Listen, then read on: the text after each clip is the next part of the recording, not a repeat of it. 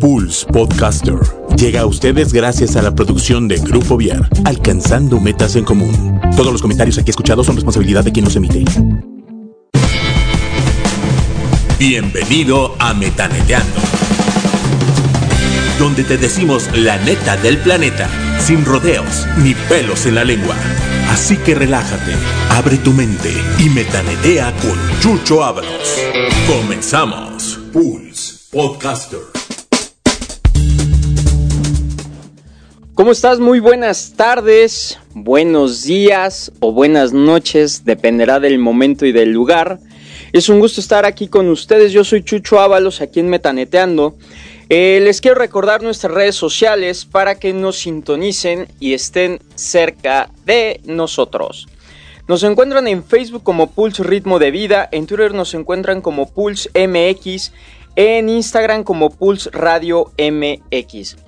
Recuerden que ya nos pueden escuchar en Spotify la cápsula eh, completa. Y pues iniciamos el programa. Hoy hablaremos un poquito más sobre el tema del emprendedurismo. Es un tema que a lo mejor se habla mucho eh, en ocasiones los jóvenes o las personas en general eh, sueñan con tener algún algún evento, algún espacio, en algún momento de sus vidas soñaron algo y pues llega el momento en el que se animan y deciden aventarse y decir, sí, lo voy a hacer.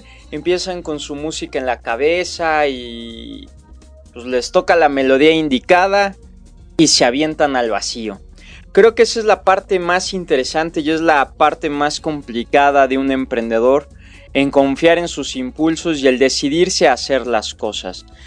Hoy tenemos con nosotros a Carlos Yair. Carlos, bienvenido, un gusto. Muchísimas gracias, Chucho, aquí. Muchas, muchas gracias por la invitación. Aquí estoy muy feliz de estar aquí con ustedes y pues bueno, esperemos que, que podamos este, aquí ayudar lo más posible a las personas que nos escuchan.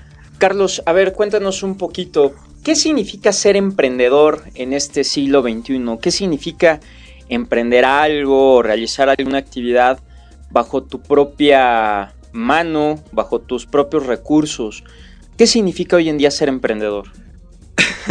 Quizá la respuesta menos romántica que te puedo dar y la respuesta más real es ser emprendedor significa estar completamente dispuesto a equivocarte garrafalmente siguiendo aquello que amas, ¿no? Eh, ser emprendedor es básicamente aventarte a esas cosas este, un poquito desconocidas y tratar de lograr algo extraordinario siguiendo un sueño que tienes. Es lo que, lo que podría definirlo yo de la manera más, más neta de lo que realmente es ser emprender, ¿no?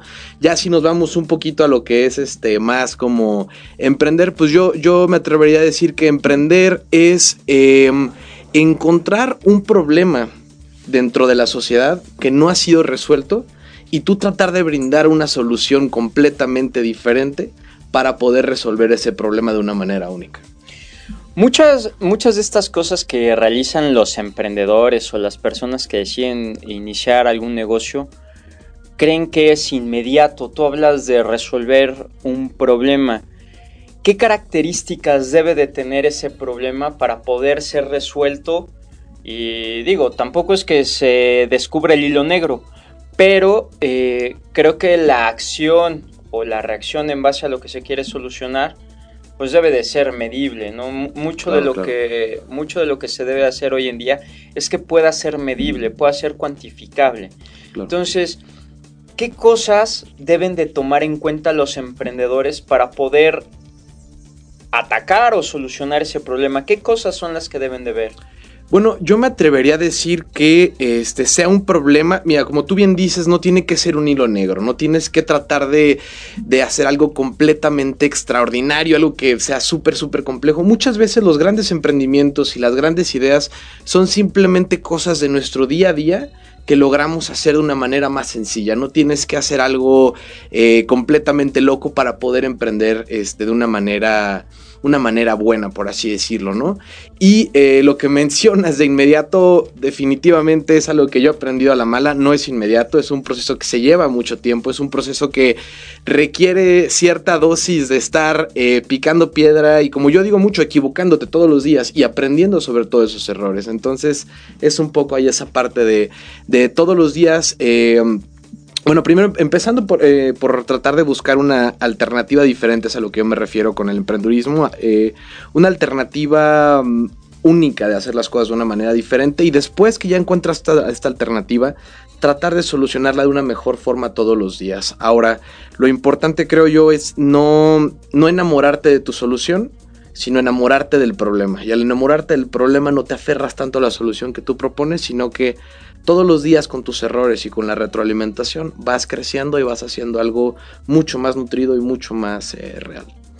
Hace unos días escuchaba una frase de que el vacío no existe, siempre se llena por algo, ¿no? Entonces esa, esa idea de que el vacío existe en los seres humanos, la realidad es que no, siempre buscamos este llenarlo o ocupar ese espacio con algo que, que nosotros creemos que es importante para nosotros o que nosotros creemos que, necesitamos. ¿Qué crees que sea lo que necesita hoy en día un emprendedor para arriesgarse a ese vacío? Para arriesgarse a llenar ese ímpetu o esa necesidad. ¿Con qué? ¿Quién sabe? ¿Qué crees que sea lo que lo arroje a, a vivir esa experiencia? Híjole, qué buena pregunta.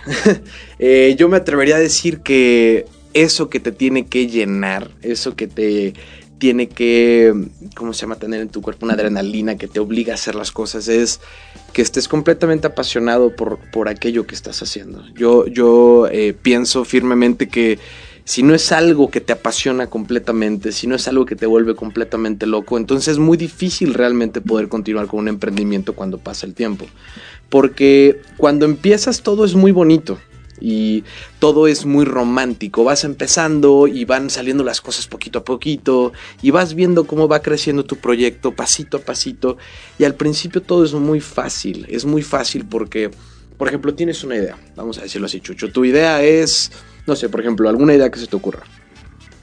Mm, quiero poner un puesto de tacos. Ok, vamos a poner un puesto de tacos. Perfecto. Entonces ya sabes que quieres poner un puesto de tacos. Entonces lo primero que haces es decir, ok, voy a ponerle un nombre a los tacos.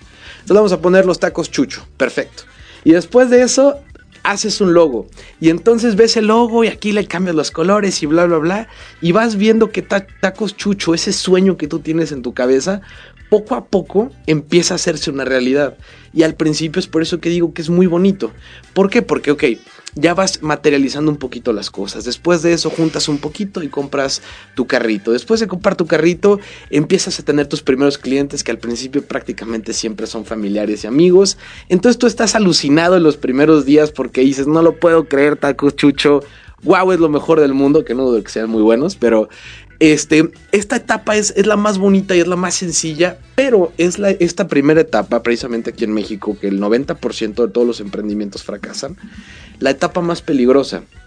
Porque si no tienes un diferenciador, si realmente no tienes una propuesta de valor, no tienes algo que haga un yo no sé qué diferente, entonces lamentablemente lo que va a pasar con tacos chucho es que van a ser unos tacos como cualquier otros tacos, en los cuales después de la novedad vas a darte cuenta que tienes un chorro de competencia, que a lo mejor está bien difícil conseguir más clientes, que empiezas a ver que no te dan para tus costos. Entonces esta etapa es la etapa difícil en la cual tienes que aprender realmente está cañón y tienes que amar completamente lo que haces y estar completamente abierto a las críticas porque duelen con tus tacos chucho cuando estás, cuando tienes todo un bebé o todo un, un, hijito y te empiezan a decir, no es que a lo mejor la carne no está buena, a lo mejor ta ta ta, a lo mejor ta ta ta. Tienes que ser bien flexible para escuchar lo que el, el cliente te pide y hacer crecer esta idea. ¿Cuánto tiempo es el que una persona puede incubar bueno, más bien es que ahí, está al revés, ¿no? Pero ¿cuánto, ¿cuánto tiempo una persona puede aguantar el arranque de un negocio de, o de un emprendimiento? Esa pregunta, fíjate que es, es bien complicada de responderla. ¿Por qué? Porque hay negocios, por ejemplo, vamos a hablar del caso de, de Uber, vamos a hablar del caso de Airbnb, esto que está de moda de todas estas aplicaciones que, hombre, estamos hablando de que en un lapso de meses ya son empresas de millones de dólares que están cotizando en la bolsa y que bla, bla, bla. Pero siendo realistas, muchos negocios toman años, toman años en arrancar, toman años en lo que van despegando, en lo que van creciendo y todo. Entonces, la respuesta es, eh, tanto y estés convencido de lo que estás haciendo es, es algo único, sigue, sigue, sigue, sigue y aprende y aprende y aprende todos los días. Muchas veces muchos eh, se rinden cuando están a punto de lograrlo.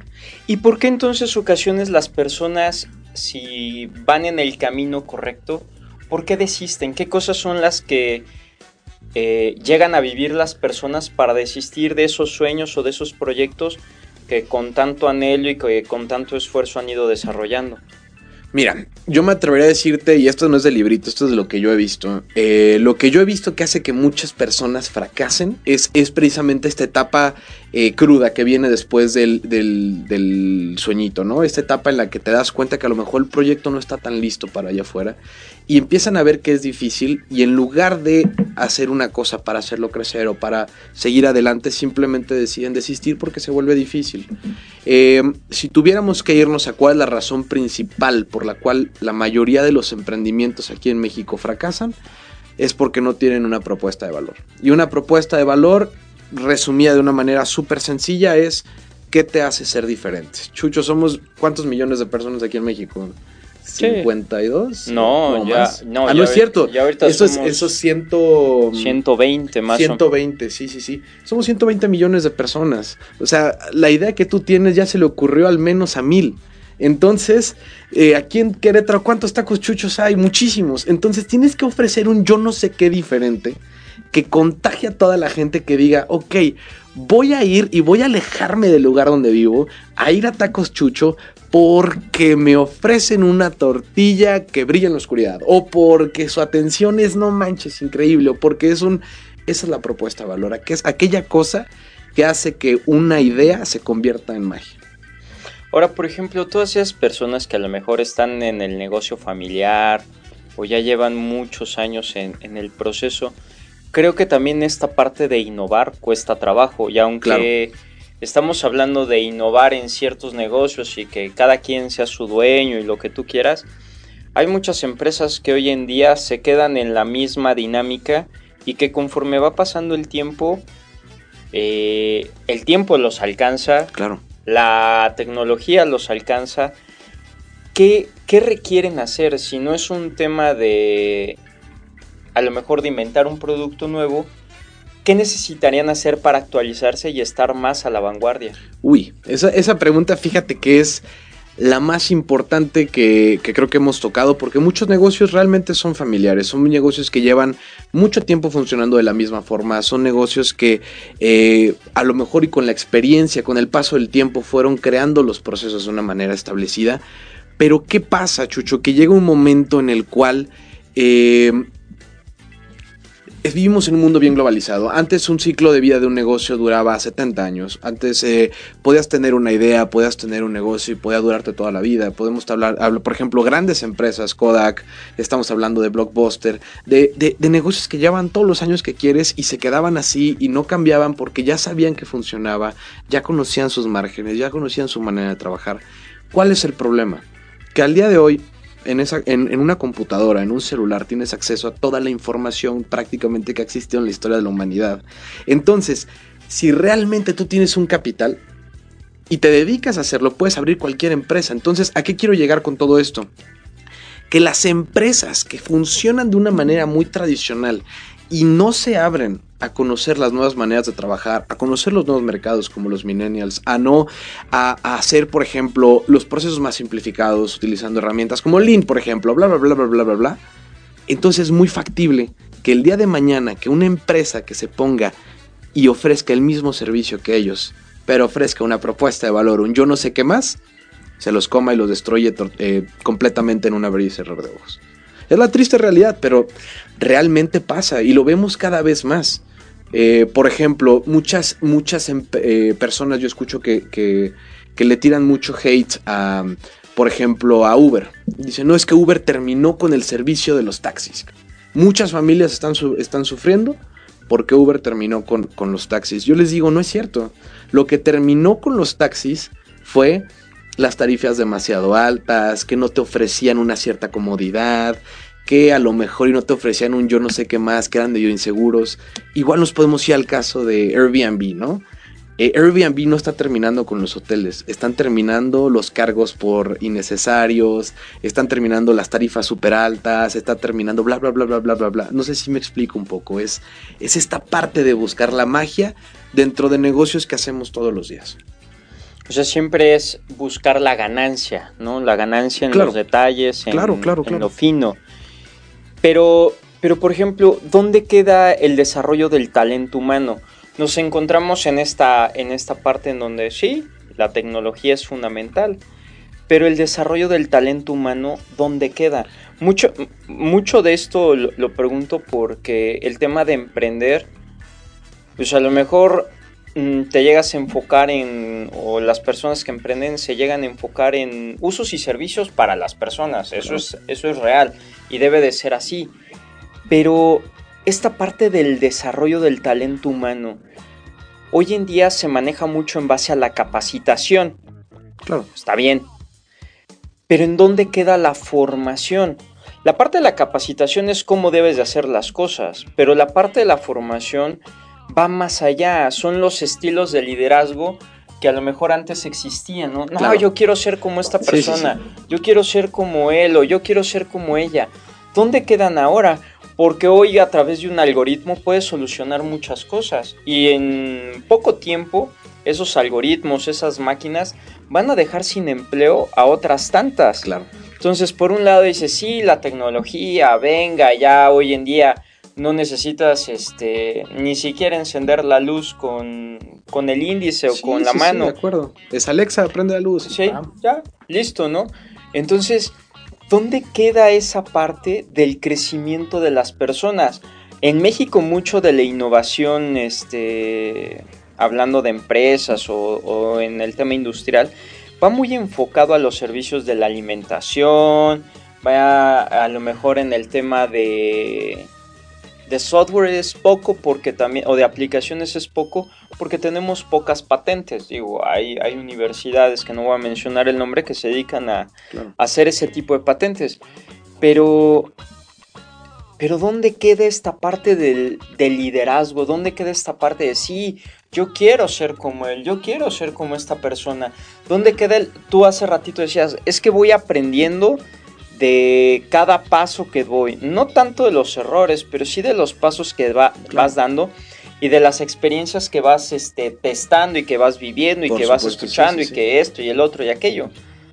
Pero ¿en dónde va a quedar entonces esa parte de yo quiero ser como él o como ella?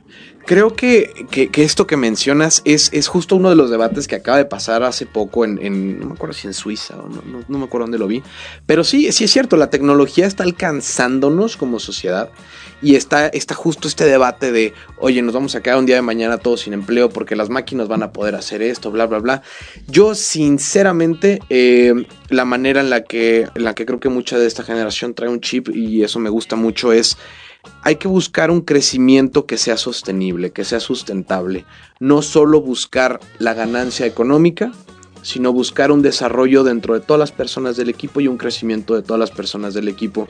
Antes había una mentalidad que era una mentalidad que se mantuvo así mucho tiempo, que es yo crezco y para yo crecer, pues por lo donde tenga que pisar y pues para arriba y tenga que hacer lo que tenga que hacer. Yo firmemente creo que cuando tú creces es tu responsabilidad jalar a las demás personas que tienes para ofrecerles una mejor alternativa. Si tú creces, ayudar a las personas a crecer. Por ejemplo, antes muchos eh, jefes no compartían su forma de trabajar, porque ¿qué pasaba si le compartían a la persona de abajo su forma de hacer las cosas? Pues la persona de abajo podía tomar su puesto. Yo diría, ¿sabes qué? Busquemos una forma en la cual ayudes a crecer a las demás personas, capacítalas. Si saben mejor hacer tu trabajo, qué bueno. Qué bueno, porque entonces si esa persona crece, tú ya ayudaste a crecer a esta persona porque estás instaurando eh, prácticas correctas, estás haciendo las cosas bien. Qué bueno que crezca, que tome tu puesto y tú crece también. O tú muévete de área. O si ya sabes, ya son eh, personas que saben más, estás ayudando a un crecimiento sostenible, a que, la, a la, que la población, a que un grupo de familias y de personas tengan un, un, panorama diferente. Mucho del crecimiento se piensa que debe ser de manera vertical. Claro. Hoy en día estamos hablando de un crecimiento horizontal. Por supuesto, ¿no? sí, sí, sí, Cada persona también va obteniendo, en base a su experiencia, en base a su, a su iniciativa, otro tipo de elementos que les permite ir ganando tanto experiencia como tiempo, lo que tú quieras. Pero creo que de manera general llega a existir un miedo a que alguien más te desplace. Claro. De hecho, o sea, las personas, hablo a lo mejor en el caso de psicología, de cuando yo salí, eh, a lo mejor ahorita, el chavo que va a salir como licenciado trae ya otro tipo de aditamentos, trae otro tipo de lecturas, trae otro tipo de técnicas o de terapias que a lo mejor eh, en mis tiempos no había claro. y que yo he tenido que ir solventando de otra manera en base a la experiencia, ¿no? El tiempo siempre nos va a ir dando ventajas, eso es indudable, pero creo que también da miedo el que las o llega a darles miedo a las personas, el que otras personas puedan crecer. Y lo pregunto porque es algo que es general. Por supuesto. Sí, no, no, es algo que se ha establecido. No, fíjate que solamente a Chucho, a Carlos, a Miguel le pasa. No, es un tema general. Cuando llega una dinámica nueva a la vida de alguien, se mueve todo el esquema. Y hablar de negocios en ese sentido llega a ser duro para las personas y más cuando traes un chavo que a lo mejor ya trae el certificado en Excel, en sí. plastilina 1, sí, sí, en plastilina 2 y ya casi casi pues ya termina una casita sin ningún problema cuando tú saliste y aprendiste a armar la casita con los pocos elementos que te daban, ¿no? Hoy un chavo de preparatoria sale certificado en BI, certificado con la universidad no sé qué, certificado sí, con Microsoft, certificado con no sé, o sea, ya sale con un montón de currículum, pero ¿dónde queda esa parte? O sea, esa parte humana, porque también, insisto, la parte real es que nos hemos vuelto cada vez más grandes o, o sabemos más cosas, pero nos estamos volviendo muy chicos en la parte emocional, en sí, la parte caray. personal vemos a alguien que puede ser una competencia y tratamos de eliminarlo, de eliminarla de una manera impresionante con el afán de que no nos haga daño, ¿no? O sea, es, es, es un tema también del ser humano. El ser humano por naturaleza es bueno, pero también por naturaleza tiene una tendencia a la maldad de manera claro, natural. Claro, claro. Entonces, claro. al hablar, al hablar de emprender, al hablar de poner un negocio, al hablar de muchas cosas, el aterrizarlo y el hacerlo, eh, el hacerlo realidad, muchas veces puede llegar a ocurrir de que pases por encima de las demás personas. Sí, sí, sí, sí, o sea, siendo completamente sinceros, siendo completamente francos, por así decirlo, sí, de hecho es una regla. O sea, al momento de que tú abres un negocio, abres un algo, le estás quitando mercado a otra, a otra persona, a otro negocio, a otra área. Es, es, la realidad. El mercado es limitado. El mercado al día de hoy ya está satisfaciendo ese problema de alguna otra forma y está, tiene, otro, tiene otra manera de resolverla. O sea, no, es, no está resolviendo un problema que sea de vida o muerte para muchísimas personas. A lo mejor sí, pero bueno, ya tiene una manera de resolver ese problema, ¿no? Eh, lo que tú dices es cierto. Sí, sí tienes que pasar muchas veces por encima de las cosas, de las personas, de los negocios. La parte más real, un poco más cruda de esto que es de, de ser negocios. Eh, lo que um, propongo, lo que quizá es una manera de hacer las cosas, que, pienso yo que se pueden hacer las cosas de una manera diferente, es la siguiente. Para yo ganarle, vamos a pensar, vamos a seguir el puesto de tacos, porque creo que es un, un ejemplo muy, muy fácilmente um, aterrizable. Eh, ves que enfrente de ti, de tacos Chucho, que le está yendo más o menos, ahí tiene sus clientes, pero enfrente están los tacos, están los tacos Carlos y los tacos Carlos ahí también tienen su gente y más o menos y bla bla bla. Entonces, yo lo que propongo yo lo que, lo que trato de, de llegar con todo esto es, tienes de dos sopas. Una, tratar de destruir a, a tacos Carlos y tratar de destruirlo de todas las maneras que se te ocurran, de esta, esta maldad natural que tenemos. O sea, ¿y qué puede ser esa maldad? No sé, puedes llegar y echarle tierra al, al, trompo de pastor, o puedes cortarle la manguera del gas, o puedes, este, híjole, le, cortas la luz de la casa de los tacos Carlos y ya se les echó a perder la carne, o les echas a salubridad, lo que quieras, lo que quieras, las posibilidades son infinitas. Y eso, todo eso, toda esta estrategia de destruir requiere un chorro de tiempo, requiere un chorro de esfuerzo, requiere que estés así como Maquiavelo pensando cómo destruir a tu competencia y requiere muchas veces incluso esfuerzos económicos. Esa es una alternativa y la que yo propongo es, ok, no vamos a negar que existe la competencia, no vamos a negar que el mundo es un mundo que a veces puede ser un poco cruel y en el cual tienes que ser un poco frío. Yo lo que propongo es, ok, no hay manera en la cual elimines a la competencia así como si fuera un deseo de un genio, pero lo que sí puedes hacer es, ok, crece, sé mejor, busca una ventaja competitiva, ya sea edúcate más, ya sea busca una manera diferente de hacer las cosas. Si por ejemplo estamos hablando de que ya si nos damos un poquito a lo que es el, el librito, hay cuatro ventajas competitivas que puedes tener. Una es liderazgo en costos que seas lo más barato que puedes, o sea, la alternativa mejor del mercado económicamente.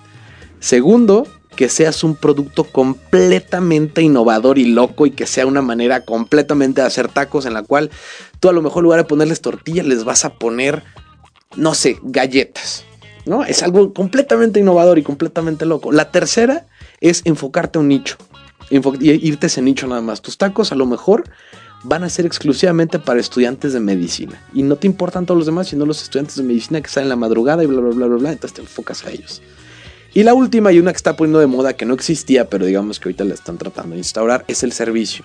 Ofreces el mejor servicio posible y te desvives por tu cliente.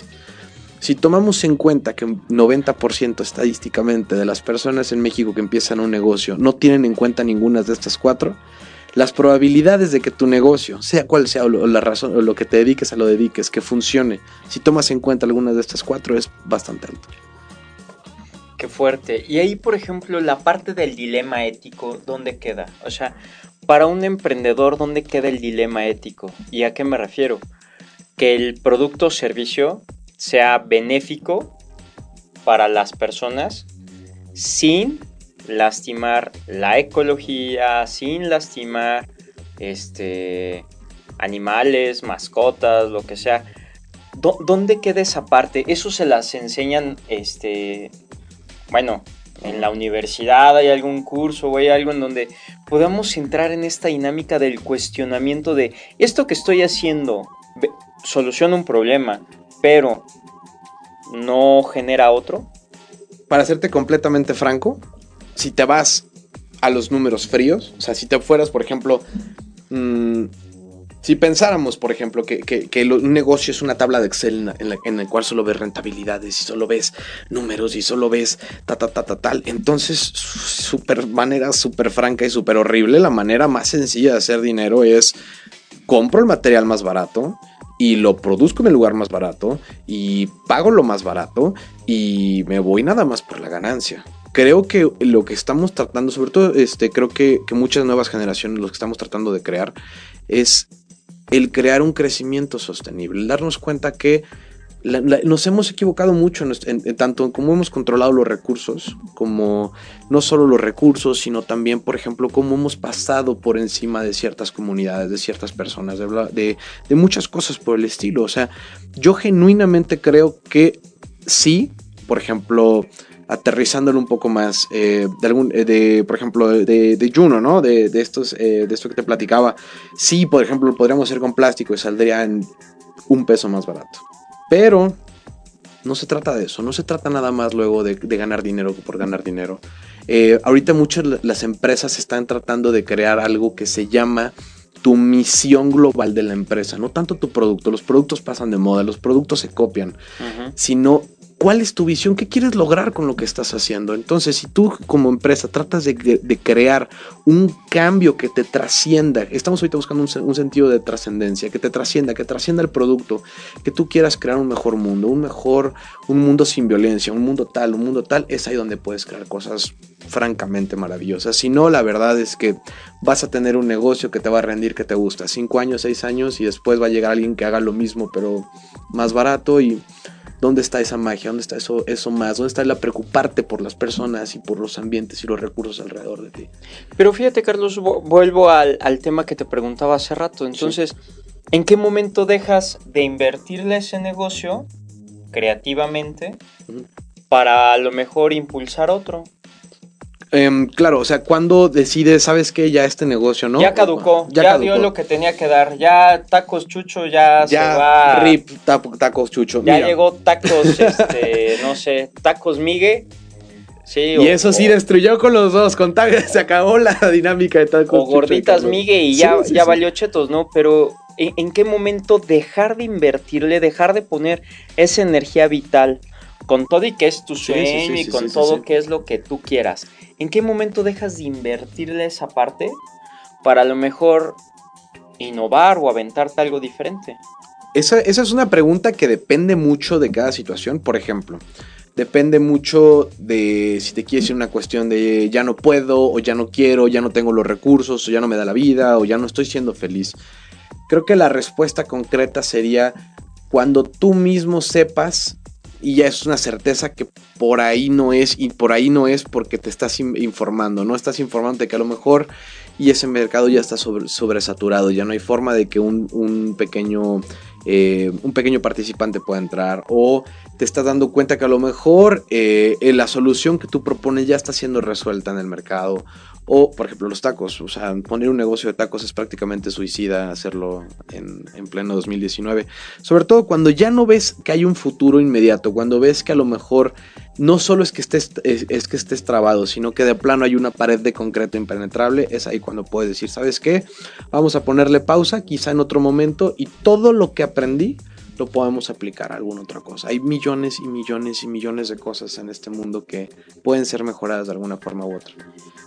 Desde tu experiencia, Carlos, ¿qué, ¿cuáles son los negocios del día de hoy? Digo, así como existen carreras que te dicen, no, ¿sabes qué? Estudia esto porque te vas a ganar la lotería y vas a tener lana segura y lo que tú quieras.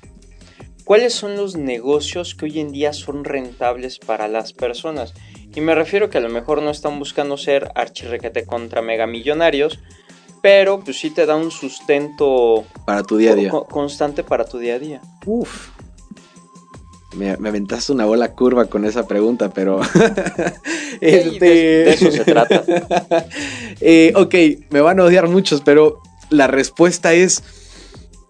Depende. O sea, por ejemplo, también hay que ser muy realistas y ver cómo está el, panorama macroeconómico del país y ver cómo está, o sea, tampoco podemos decir, ay, todos los negocios ahorita pues van a ser increíbles.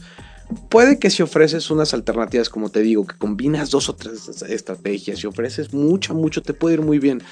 Pero realistamente tenemos que tomar en cuenta que ahorita el país está sufriendo cierta desaceleración económica, que a lo mejor no hay tanta solvencia en el mercado, no hay tanta eh, voluntad de apostar tanto a, la, o sea, la gente está un poquito más reservada porque no sabemos muy bien qué está pasando, qué va a pasar, bla, bla, bla. Entonces, eh, si pudiera definir cuáles negocios, creo yo, esto sí es completamente personal, que les puede ir bien, son negocios que sean fácilmente revolventes, o sea, negocios en los cuales puedas o vender algo de manera continua y constante, o sea un servicio que puedas hacer una y otra vez, más que, eh, por ejemplo, negocios que sean de muchos miles de millones de pesos de una sola transacción. Y este, esto que sea revolvente, pues claro, completamente acompañado de que esté resolviendo un problema, pero un problema que duela, que la gente esté dispuesta a decir, híjole, ahorita a lo mejor y traigo 100 pesos, pero sabes que este problema me duele tanto que ahí van 50, ahí van 20, ahí van 30. De aquí a, digo, hace algunos años este, se hablaba mucho de la devastación de los recursos naturales. Hoy el mundo todavía nos da un poquito de, de tiempo para resolver ese tema, ¿no? Pues Se dice que supuestamente para qué el 2035, 2050, bueno, ya tenemos como unos años este límite en donde si no hacemos modificaciones reales en relación al entorno ecológico y las y las ¿cómo se llama? y las dinámicas sociales, pues posiblemente estaremos hablando de que viene el ocaso de, de la humanidad, ¿no? No, claro. Que creo que cambian mucho las cosas cuando las personas tocan la naturaleza cuando no las tocan, ¿no? Las personas cuando la tocan piensan solamente en dinero y la naturaleza por sí misma sola, solamente vive o existe. Pero muchas de las acciones que hoy en día se buscan van a favor de la ecología. Eh, la luz solar, este, el, reciclado de ciertos envases, de ciertas cosas. Hoy en día ya Bimbo ya va a sacar sus empaques bueno, ¿eh? este, bueno reciclables. O sea, todo eso, o sea, creo que hay, hay una innovación importante. Y posiblemente para algunas personas ya lo habían pensado hace, hace muchos años, pero no le decían por qué iban a decir que... Qué locos. Que- que estaban locos, Sí, ¿no? claro. Entonces creo que aquí algo importante es que si te dicen loco, vas por buen camino. Por supuesto. No, porque estás haciendo cosas completamente diferentes a lo que la raza está haciendo de manera general. Y no, no digo la raza de manera expectiva, pero sí de manera, este, Sí, de sí, manera sí. popular.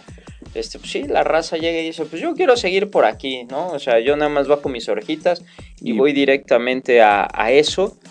Pero entonces quiere decir que esa persona está buscando generar un diferenciador en las cosas cotidianas. Y eso incomoda, eso duele. De hecho, este, ahorita me acordé de una frase que es, no tiene nada que ver, pero es de escritura. Y creo que tiene, eh, puede, puede rimar mucho con lo que estás diciendo. Dicen que cuando escribes algo y estás escribiendo, digamos, un libro, un poema, un lo que quieras, lo escribes, lo lees inmediatamente y no te gusta, entonces que cierres ese cuaderno, te vayas a dormir, te despejes y después regreses a leerlo. ¿Por qué? Porque cuando lees y no te gusta es que es algo muchas veces completamente original, algo que no está, tu cerebro no está tomando inconscientemente de otro lado y que es algo completamente disruptivo. Creo que eh, es lo mismo o puede suceder muchas veces lo mismo con el emprendimiento, ¿no? Creo que cuando la gente... eh, cuando ven algo que es raro, algo que es como que está haciendo este loco, oye, es que esto no, no se hace así, es, es así, siempre ha sido así, ha sido así por los siglos de los siglos. Siempre hay esta tendencia de decir, oye, estás loco, ¿no? Pero sí, de acuerdo completamente contigo. Cuando te dicen, estás completamente chiflado, estás loco, ¿qué estás haciendo? Es cuando puedes decir, ok, estoy haciendo algo que está impactando a la gente, está haciéndolo cambiar de su manera de hacer Sí, las cosas. se, se está rompiendo el paradigma y Claro. posiblemente desde ahí, ¿no? Desde que la persona en sí misma dice, ah, caray. Claro, y claro, claro. esto, ¿cómo? Sí, sí, sí. O sea, es decir, no. Los tacos toda la vida han llevado una tortilla, su carnita, su cebolla y su cilantro. ¿Por qué los tacos chuchos llevan mermelada? No lo entiendo. No debería de ser así. Está en contra, estás loco. Pero es, es ya al menos no les eres indiferente. Ya está siendo un revolucionario, como dice Steve Jobs. Está siendo un innovador, un incomprendido, un pez que va en contra de la corriente y así se hacen yo creo que los grandes cambios. Carlos, desde tu experiencia y ya para ir este, cerrando en esta parte, Claro. lo dices muy bien, hay que ser un revolucionario. ¿Qué cosas debe de tener una persona para ser un revolucionario en esta parte? E ir en, en la búsqueda de eso que tanto desea. No de la manera romántica, ah, sí, voy por mis sueños. No, no, no, no, pero, pero sí desde esta manera disruptiva que lo mencionas este, bastante bien. ¿Qué cosas debería de tomar en cuenta una persona para decir, órale, Va, diría, me Juan, lanzo como... diría Juan Escutia. Ándale, sí, me lanzo como Juan Escutia. Lo iba a decir y dije, no, no lo digas. La, vi- pero- la vida es de los aventados, aunque todo Sí, eso sí, es sí. un mito, ¿no? Pero, ¿qué, Eh, qué- qué cosas debe tener una persona para decir, órale, va? Me, Me la rifo. como Juan Escutia, muy bien. Eh, yo diría que son unas reglitas que tengo aquí, de hecho las traigo para compartirlas. Son unas reglas que me han funcionado a mí. Son muy eh, cotidianas, entonces a ver si, ojalá les funcionen, porque a mí me han ayudado mucho. les habla de una persona que lo está intentando, entonces ojalá les, les sean de provecho. Primero, como te decía hace rato, enamórate del problema y no de la solución. Muchas veces tendemos a enamorarnos de nuestra manera de hacer las cosas y dejamos de ver que tienes que enamorarte del problema y que al enamorarte de ese problema puedes encontrar diferentes formas de llegar a una solución. Segundo, ama lo que haces, también te lo platicaba. Si no amas lo que haces, si no te apasiona lo que estás haciendo, es muy factible que dentro de un periodo de tiempo te canses de hacer lo mismo todos los días. Después vuélvete un experto en lo que estás haciendo. Si no te vuelves completamente un experto, alguien que sepa un poquito más te va a ganar la partida. Cuatro, muévete todos los días y muévete como si de tu vida dependiera de ello. Aprende, escucha, habla con clientes, busca proveedores. muévete todos los días. Cinco, ah, les voy a recomendar un libro que se llama Roba como un artista. Eso se lo recomiendo muchísimo. Y yo les recomiendo que todos los días roben algo. Busquen a lo mejor una empresa que no tenga nada, que ver con la suya, por ejemplo de tecnología, Apple, pues yo me voy a robar que su publicidad es blanca. Me encanta que sea blanca y que sea de pocas palabras. Voy a hacer lo mismo. Róbate cosas de diferentes industrias, de diferentes personas, de lo que quieras. Después, apúntale alto. Apúntale a lo más alto que puedas, a las estrellas. O sea, sé que está muy choteado y que es de frases de motivaciones y lo que quieras, pero si realmente no le apuntas a hacer algo realmente que te llene de emoción y te dé un poco de miedo, entonces realmente no tiene mucho sentido. Después, aprende algo, como tú dices, ten experiencias, aprende de las personas, aprende de lo que está pasando, aprende de tus dinámicas de todos los días. 8. Innova. Innova o muere. Innova significa busca una manera diferente de hacer las cosas. A lo mejor y no le vas a pegar en 17, pero a la 18 vas a decir, oye, esto es mejor, ¿no? Es, es una manera diferente de hacer las cosas. 9. vuélvete loco. Y vuélvete loco en el sentido más puro de la palabra. Apasionate a un punto de la locura. Apasionate al punto en el que alguien que quiera llegar a decirte, oye, es que a lo mejor no sabes esto, oye, es que a lo mejor no te emociona tanto, oye, es que a lo mejor y no has investigado todo. Le vas a ganar porque tú ya te volviste, te enamoraste apasionadamente de aquella cosa que quieres hacer. Y esto también es el, el último punto, es una combinación de todos los puntos anteriores que es eh, igual una frase también de escritura, pero que la comparto y con esto cierro un poco la, la idea, que dice, si lo que estás haciendo no te apasiona, no hace que te levantes con escalofríos, con sudores, no hace que te duela la panza, no hace que se te cierre la garganta, no hace que te levantes de la cama brincando todos los días, entonces no lo hagas, no es para ti. Eso digamos que es mi manera de cerrar todo. Si no es algo que dices, es que no puedo pasar un segundo más de mi existencia sin hacerlo, entonces a lo mejor te hace falta leer un poquito más, investigar un poquito más, ver un poquito más el problema antes de lanzarte como Juan Scooter. Ay. Carlos, en esta parte, si nos puedas comentar un poquito qué haces, a qué te dedicas, dónde te pueden este, localizar y bueno, adelante. Claro que sí, este, les comparto un poquito de mis redes sociales.